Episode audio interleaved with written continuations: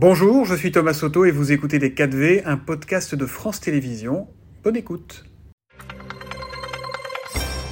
Bonjour Agnès Pannier-Runacher. Bonjour chef Wittenberg. Merci d'être avec nous ce matin. Pendant la controverse sur la réforme des retraites, on va en parler. Vos affaires continuent, les affaires continuent, celles de votre, euh, de, votre action en tant que ministre de la Transition énergétique. Deux textes ont été euh, examinés par le Parlement cette semaine. Une commission mixte paritaire euh, s'est réunie sur les énergies renouvelables entre l'Assemblée nationale et le Sénat. Et puis le Sénat a voté votre texte sur le nucléaire.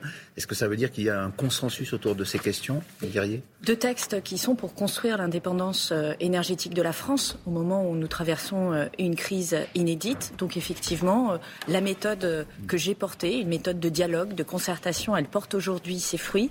Sur les énergies renouvelables, c'était pas acquis. On nous avait dit qu'on n'y arriverait pas et finalement cette méthode de co-construction a permis. Voilà, les socialistes nous soutiennent, les Verts au Sénat nous ont également soutenus et la droite sénatoriale et l'objectif, c'est de construire des énergies renouvelables deux fois plus vite. Mais qu'est-ce qui va changer sur les énergies renouvelables? Parce qu'on sait par exemple que la France ne va pas atteindre ses objectifs euh, qui étaient, euh, ça parlera aux spécialistes, de 24 gigawatts pour l'année 2023. On parle plutôt de 20 gigawatts. Qu'est-ce que ça veut dire? C'est que les décisions seront prises au plus près par les communes, par les collectivités? Qu'est-ce qui va changer? L'enjeu, c'est d'aller plus vite et de permettre aux élus locaux d'avoir euh, la possibilité de, de conduire ces projets d'énergie renouvelable. Donc, des procédures simplifiées, une planification écologique qui est portée et énergétique qui est portée par les élus. Ils définissent les zones où on peut mettre des énergies renouvelables, pas forcément des éoliennes. On voit des éoliennes qui sont du souvent controversées par les populations. De la géothermie, hmm. les énergies renouvelables, euh, c'est euh, beaucoup de technologies différentes. Et l'enjeu aujourd'hui, c'est d'avoir plus d'électricité, plus de chaleur et plus renouvelable Madame pour sortir des énergies fossiles. Plus d'éoliennes sur le territoire français, c'est ce que vous souhaitez Moi, ce que je souhaite, c'est que nous soyons indépendants énergétiquement. C'est que nous n'ayons plus à dépendre du gaz russe, du pétrole que l'on achète à l'autre bout du monde et qui pèse sur le budget des Français, qui explique nos problèmes de pouvoir d'achat et de compétitivité des entreprises. C'est la raison pour laquelle aussi la France se remet à produire du nucléaire. On est complètement passé euh, dans un registre différent qui était de d'être en dessous de 50% de part du nucléaire dans l'électricité à l'horizon 2035. On n'y sera pas. Et l'idée, c'est même d'en faire toujours plus. C'est bien ce qu'il faut comprendre. L'enjeu aujourd'hui, c'est effectivement de se préparer à lancer un nouveau programme de réacteurs nucléaires. D'abord parce que nos 56 centrales qui ont été construites à la fin des années 70, au début des années 80, certes vont être prolongées, mais à un moment, elles devront nécessairement s'arrêter. Comme tous les équipements, à un moment, et ils ont une fin. Et donc, il faut se préparer à, préparer la relève, en, l'occurrence. Les réacteurs que nous lancerions, euh, et ça sera au Parlement de le décider, euh, seront construits dans 15 ans.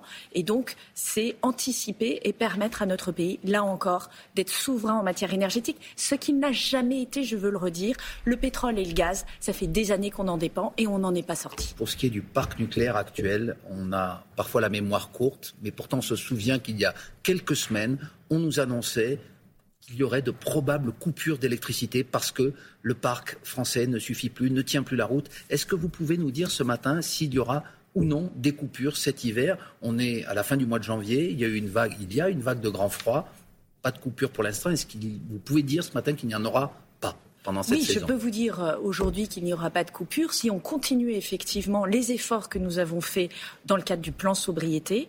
Au point le plus froid cet hiver, euh, le 12 décembre dernier, ce plan sobriété, ces efforts qu'ont fait les grandes entreprises, les grandes administrations, les grandes collectivités locales, mais aussi tous les Français que je veux remercier, c'est l'équivalent de sept réacteurs, de la production de sept réacteurs qui a été économisé.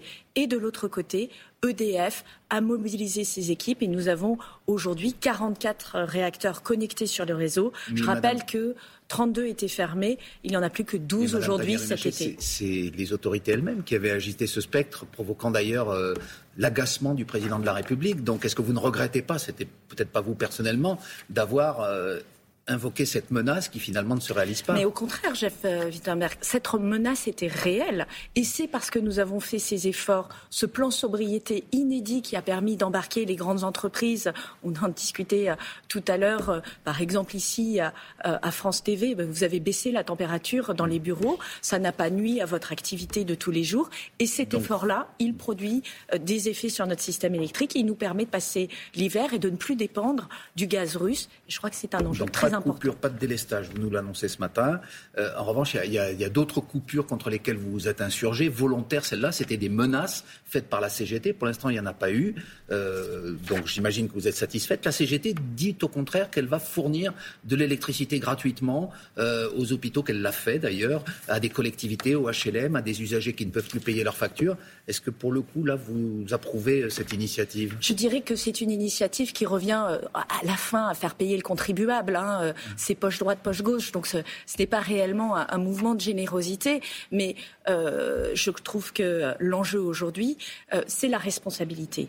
Et malheureusement, s'il y a eu des coupures, il y a eu des coupures qui ont concerné des députés. C'est inacceptable. C'est une atteinte à la démocratie. C'est illégal.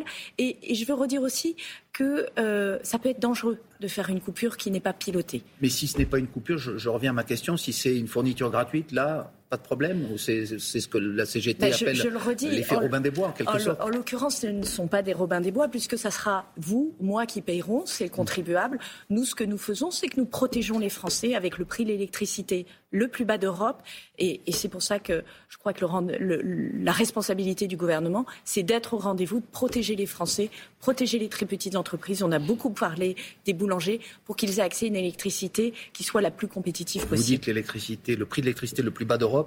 Pour ce qui concerne les carburants, euh, ce n'est plus le cas puisque c'est la fin euh, depuis le 31 décembre de la ristourne accordée par le gouvernement. On a de nouveau un litre de carburant qui flirte autour des 2 litres. Est-ce que le chèque carburant que vous avez mis en place fait recette? Pour l'instant, je crois que seuls 3 euh, millions de Français euh, en ont bénéficié, alors que 10 millions y sont éligibles. Alors effectivement, 3 millions de Français se sont connectés sur la plateforme. C'est énorme hein, en une semaine. Mais moi, j'invite tous les Français qui utilisent leur voiture pour aller travailler, euh, à vérifier s'ils ne remplissent pas les conditions pour bénéficier de ce chèque. Je pense notamment à tous ceux qui aujourd'hui ne sont pas redevables de l'impôt sur le revenu. Ils ont droit à ce chèque carburant, 100 euros, lorsque vous utilisez votre voiture pour aller travailler. Et je sais que ce n'est pas naturel, mais connectez-vous sur le site du fisc français et vous pourrez bénéficier de ce chèque. que vous aviez mise en place, ça ne serait pas plus simple et finalement pas plus coûteux pour euh, les finances publiques? En l'occurrence, ce chèque qui permet euh, euh, de venir au secours des gens qui utilisent leur voiture pour aller travailler.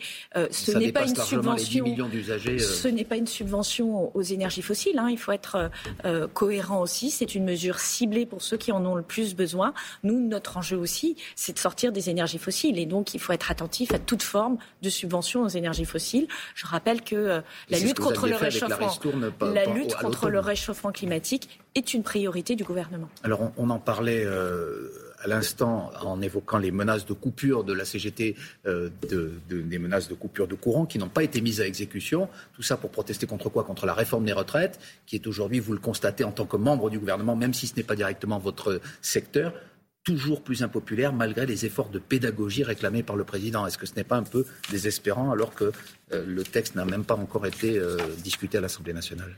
Alors, effectivement, euh, nous portons une réforme qui est difficile parce qu'elle demande à tout le monde de faire un effort. Mais ce qui est en jeu aujourd'hui, c'est de sauver notre système de retraite. Je, veux le dire très euh, gravement. Aujourd'hui, euh, lorsque je suis à, Lens, que je vais au café du coin chez Muriel, que je rencontre des jeunes, leur perception, c'est qu'ils n'auront pas de retraite. Oui, mais que la réforme est injuste.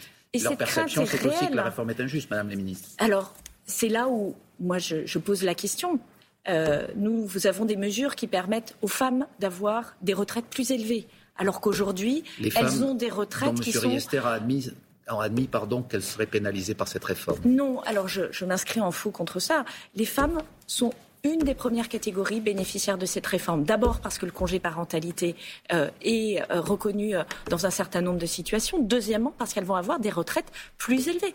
Aujourd'hui, les femmes ont des retraites inférieures de 42% à celles des hommes. Est-ce que cette injustice est acceptable? Elle n'est pas acceptable. Nous faisons des propositions. Il appartient aux oppositions, puisque vous le dites très bien, le texte va être examiné à l'Assemblée nationale, de faire des propositions. Mais pour le moment, je ne vois aucune proposition qui permette de sauver le système des retraites. Dernière question, réponse très courte, s'il vous plaît, Madame Pannier-Runacher. Euh, on en parlait dans le journal de 7h30 avec Guillaume Darret, les conclusions de la commission des comptes de campagne. Elles épinglent notamment Emmanuel Macron, euh, qui ne sera pas remboursé de 100 000 euros parce qu'il a annoncé sa candidature sur le compte Twitter et Facebook de la présidence de la République. Un mélange des gens, vous le regrettez? Non, c'est le processus normal d'examen des comptes de campagne. Donc je veux redire une chose, les comptes de campagne du président de la République sont approuvés et vous savez que l'exercice qui est fait, c'est de valider toutes les dépenses du compte de campagne. Typiquement, Marine Le Pen s'est fait retoquer 300 000 euros. Ça montre la rigueur de nos instances de contrôle et je crois que c'est un processus normal et souhaitable dans une démocratie. Eh bien, on vous a entendu. Merci beaucoup Agnès Pannier-Runacher, ministre de la Transition énergétique. Merci beaucoup. Bonne journée. c'est la suite de c'était Les 4V, un podcast de France Télévisions. S'il vous a plu, n'hésitez surtout pas à vous abonner. Vous pouvez également retrouver tous les replays en vidéo sur France.tv.